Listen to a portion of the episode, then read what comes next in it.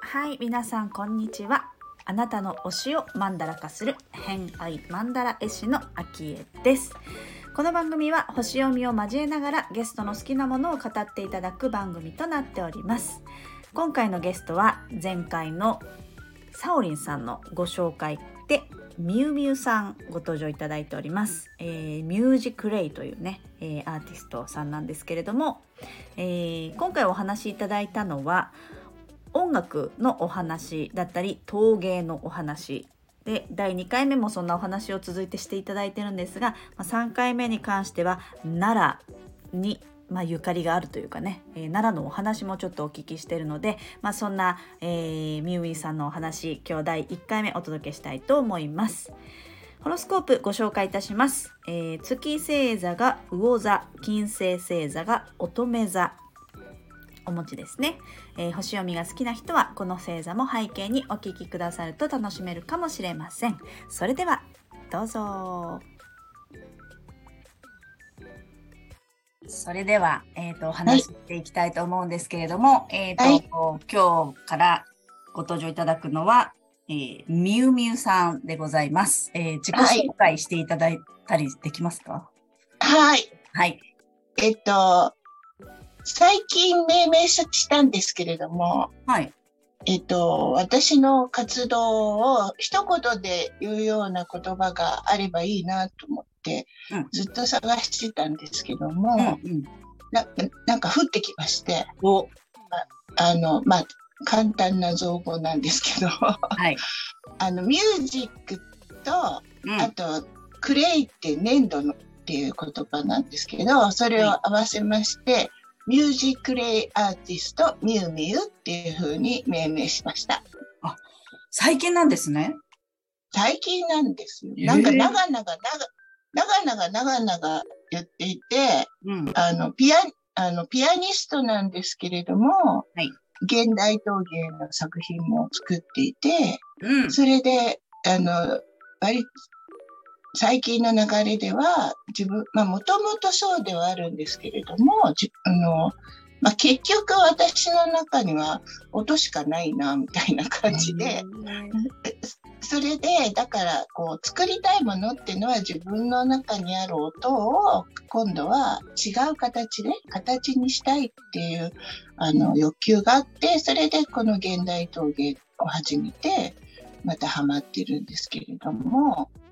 じゃあ、音楽がありきで、音楽を形に落とし込んだものが陶芸という流れですね。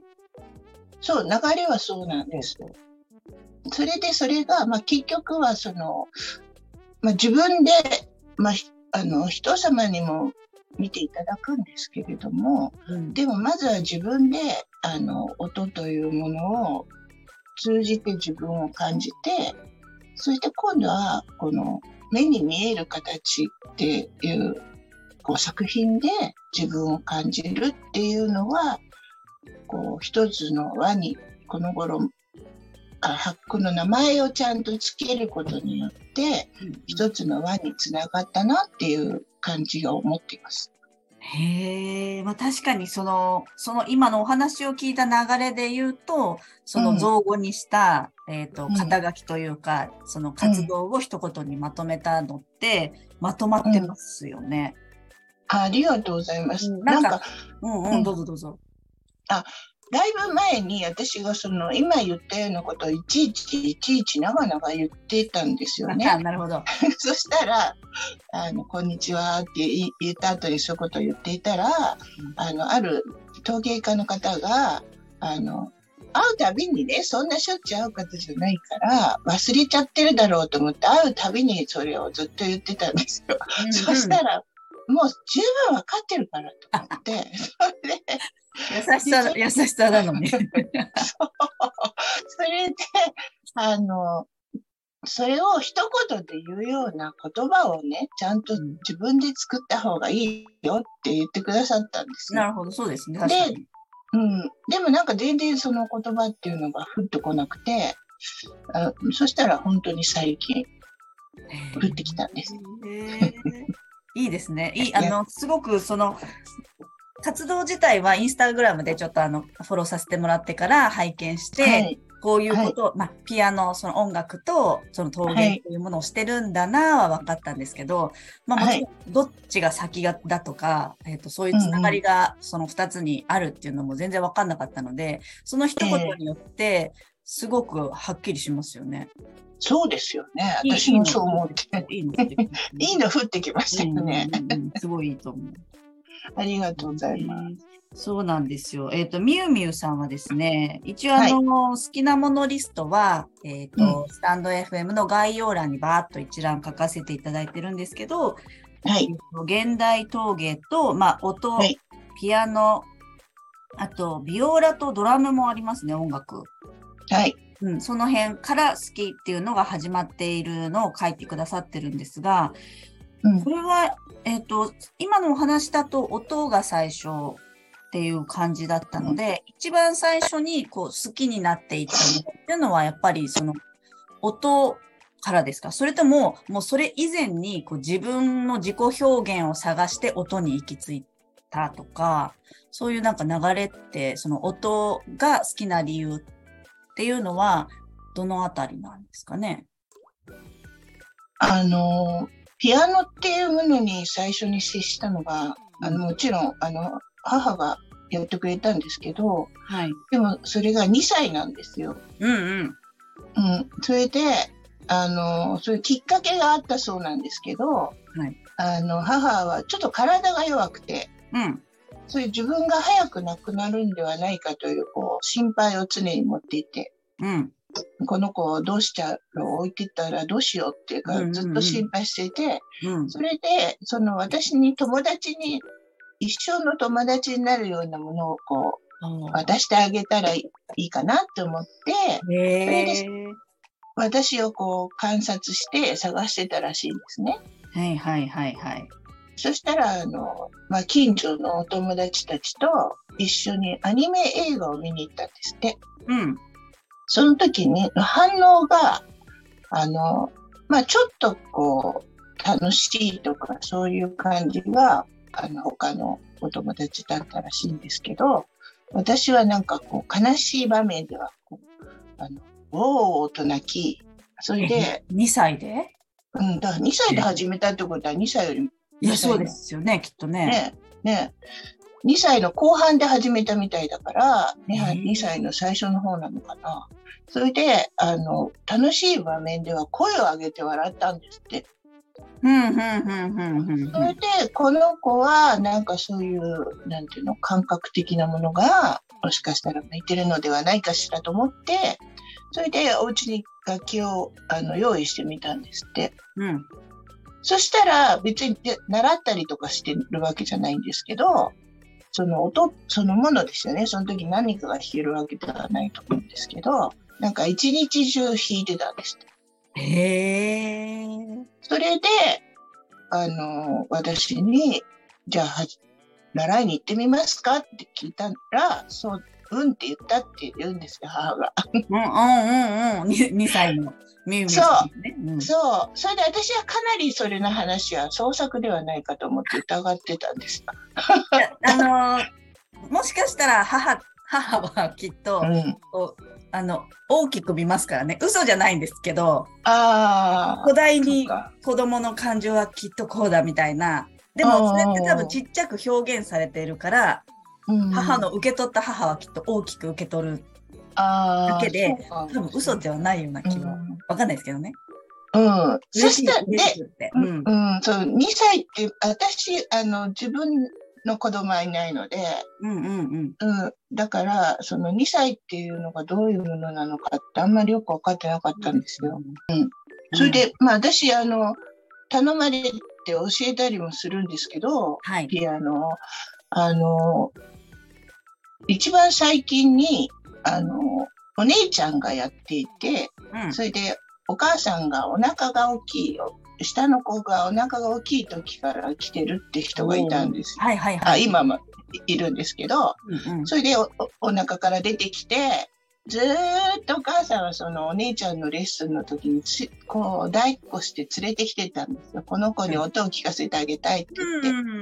それで、そこでそういう、なんか嫌がる、な泣いたりとか嫌がる子もいるじゃないですか。はいはい、はい。でもその子はずーっと聞いてて、それでこう座れるようになっても、なんかそこにいるお人形のように可愛く、ずーっとニコニコニコニコ嬉しそうにいて。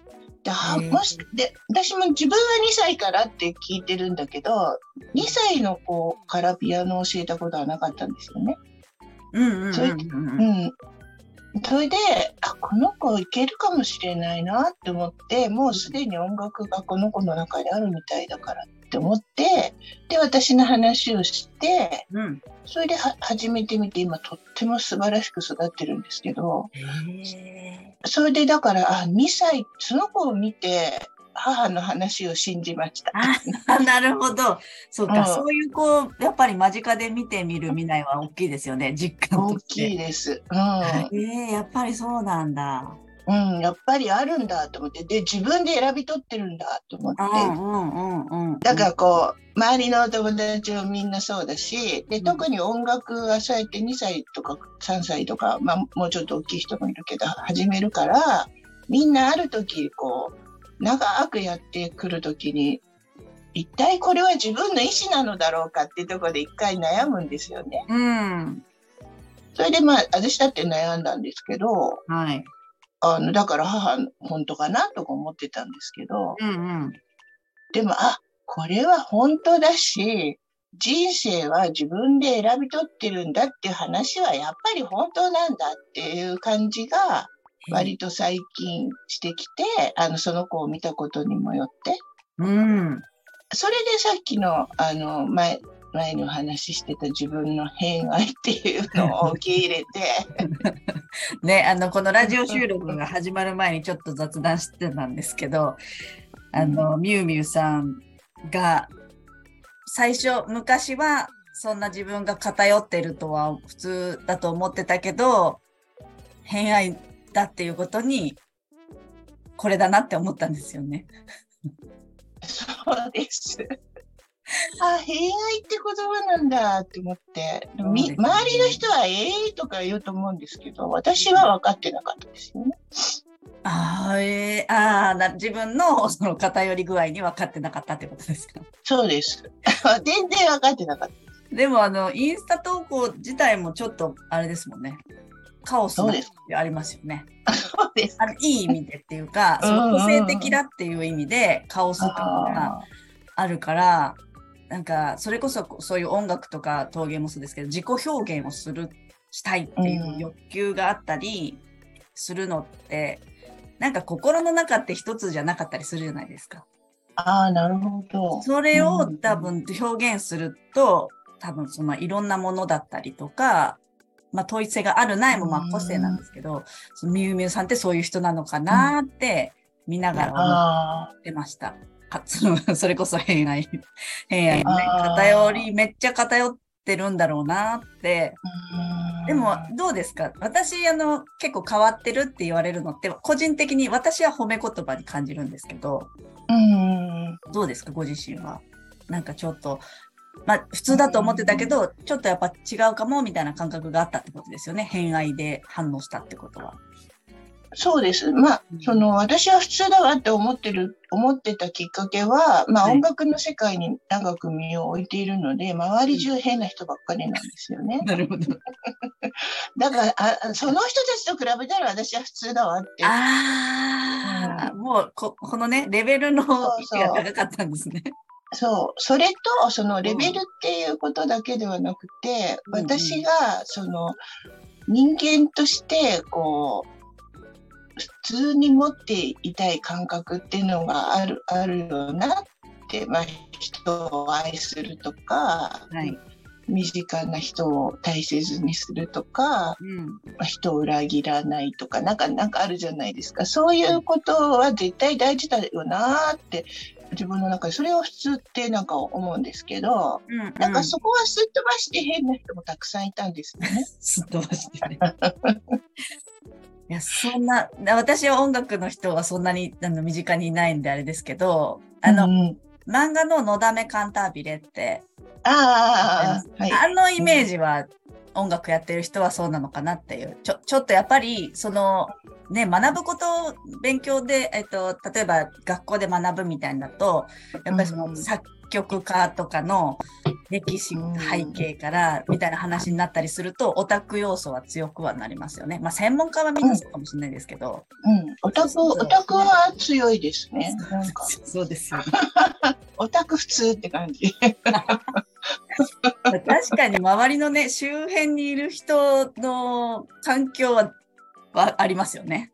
それがそうですね普通かどうかっていう価値観だったり、うん基準値がやっぱりね、そこになりますもんね。そうですねうん。だからまあ、その私はその多分お話ししててわかるんですけど、その人としてみたいなところがすごく大切に思ってたのかもしれないんですよね。なんか、ま、学んでいくときに、やっぱりたくさん学ぶので、なんかそういうところを、こう、まあ私の目から見てすっ飛ばしちゃって頑張ってるんじゃないかなって思う人がたくさんいたってことがあるのかなって思って。うんうんうん、じゃあ、割とみゆみゆさんが大事にしている、大切だなって思ってるところは、大切にされてない方も、その中にはい結構いたみたいな感じってことですか？そうですね。まあ、一つのことを、優先順位ってあるじゃないですか。なんか一つのことを頑張ってい人人生の中でやるときに。うん。だから、そ、そ、そっちが最優先になって、まあ自分の中の価値基準とか周りの、あの周辺の大人の価値基準だと思うんだけど、はい。だから、あなたは何もしなくていいからこれだけやっておきなさいみたいな、あうん、そういうところから、多分人間があんまり育たないっていうか、ーうん。まあ私もそうなんですけど、うん。ああの私も絶対そうなんですけど、でも、うーん、で、長くやってくると、結局は人の表現なんで、だから学生自体と全然違うんで、うん。だからやっぱり最後は人間だなって思うんですけどね。すごい。なんかもう、悟り感がありますね。いやだから、その人間としての私でいいんだなっていうのは最近な感じですかね。うんうんうん。まあね、その、あの、生き生きてるっていうか、自分のその年代の世代とかもありますし、10そうですね代になったらやっぱ10代に感じること、うん。30代に感じることとかって、それぞれきっとね、あの、そうです経験もありね。ますしね。あとまあその仕事とか社会と関わってると役割っていうのがあるので、うんうんうんうん。で、その役割の顔もずっとしてなきゃいけないっていうところもあったんですけど、うんうん。で、それも私なりの顔でいいんだなっていうのはだんだん作ってきたっていうか、そんな感じですかね。それは何かきっかけがドンとあって、そう切り替わったのか、こう徐々にこう生きていく上で役割っていうものに気づいた感じ。うーん。そうですね、その、うん、どうなのかな。まあ、今の聞かれ方だと徐々になんだと思うんですけど、それでやっているうちに、こういう風な感じになってきたんだと思うんですけどね。なるほどね。うん、その、で、振り返ってみると、その、なんだろうな、もともとあったんだろうなってか、でもあんまり、まあ人からどう見えるかは知りませんけど、あんまり自分が自分がって感じではないんですよ、どちらかというと。うん。それで、あの自分が、こう、侵害されるのはやっぱりあんまり嬉しくないけど、うん。でも人前に出ることが一番好きっていうわけではなくて、やっぱオタクなんですからね、自分の世界を侵害されるのが嫌だっていうのがすごく大きい。んだと。うん。あれですか、音楽やるときは、うんとうんうん。一人でこうやるのか、それとも、うん。例えばこうバンドじゃないですけど、こうチームを組んでやったり、もしくはサポートでやったりとか、ポジション的にはど,、うどういう感じなんですか？あのそれこそあのいろんなこと全部やってきたんですけど、はい。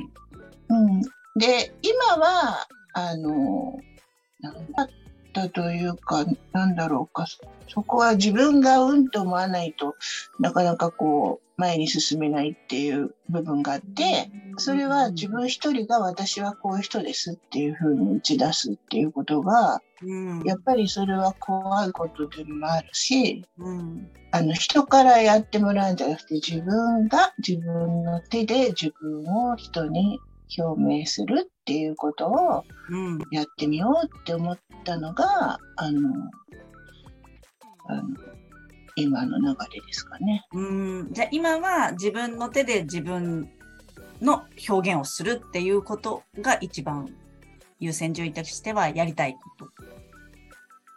それがね、うなんかそうそう思ってやってきたんですよ。うん。でまあそれにはある勉、まあ、もちろん勉強したりはい。覚悟があったりとかいろんなことがあるんですけど、はい。まあ私がそう思ってこう動き出したら、やっぱ周りの人、やっぱ一人じゃ何もできないんですよ。うんうんうんうんうんうん。生きてるから、ね。それでうん。うん。で、周りの方のもういろんな種類のサポートがあって、あの、それが成り立つってことなんですよね。うん。私の名前でやっていたとしても。はい。なんて言うんだろう。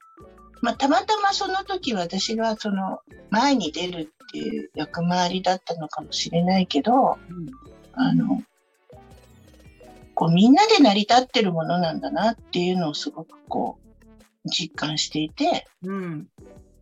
古典とか古典っていうのをやり始めたんですね。その、あの、ピアノの演奏と、うん。とその人、あの、陶芸の作品を、あの、同じ場所に置いて、両方で楽しんでいただくっていうのを古典という、それを古典という名前にしてやり始めたんですね。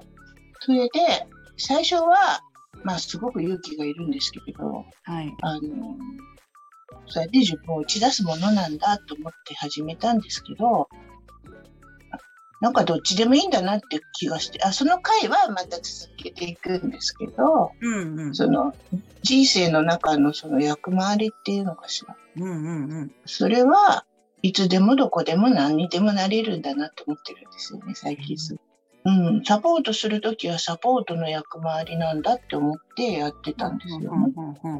でも、サポート、それは見え方だけであって、その、主役、主役でもあるんだなって思うんですよね。なんかそれ、その人がいないと成り立たない、うんこう全体の宇宙宇宙観っていうのが見えてきたんで、今まではもうちょっとこう、前と後ろぐらいにしか見えてなかったんですけど、うんうん。なんか全体の宇宙観の中で、なんかこう物事が成り立ってるっていうことがなんかよく分かってきたんで、うんだからいつでもど、どこの星にでも私はなれるっていうのはなんか割と最近思ってます。おーすごい壮大な話。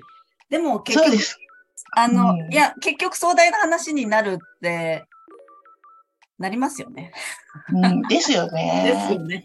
それはきっと、こう、年を重ねていくと、うん、いろんな、まあ、経験もするし、まあ、うん私なんかは、あの、ヨガに触れてからそう思うようになったあっていうのはあるんですけど、全体性みたいな。あの、うん一つのものだけども、その中にも全体はあるし、うんえーたくさんの中の自分は一つだったりっていう、うんうんね、全体性っていうのはどこでも感じるし、多分その古典を経験したことによって、それがリアルに体感しした感じなんですかね。さらに深く強く。そうですね。はい、ということで今回の「偏愛マンダラジオ」いかがだったでしょうか？えーとまあねアーティストっていうことで音楽だったり陶芸だったりっていうお話をいろいろしていただいたんですけれども、まあ、2歳の頃から感受性豊かにこう音をキャッチしてその感情をね表現するっていうこと自体もすごいことだなって最初ねお話始まった時に思ったんですけれどもまあやっぱりこう自分で何かを表現するって自分と向き合う時間っていうのはすごくたくさんあると思います思うのでね内観すごいしてんだろうなっていう感じありますよね。まあ、あの第2回目もちょっと引き続きねそんなお話していただいているので楽しみにしていただければと思っております。はい、ということで本日もお聴きくださりありがとうございました。今日も良い一日お過ごしください。偏愛マンダラ絵師の秋江でした。ではまた。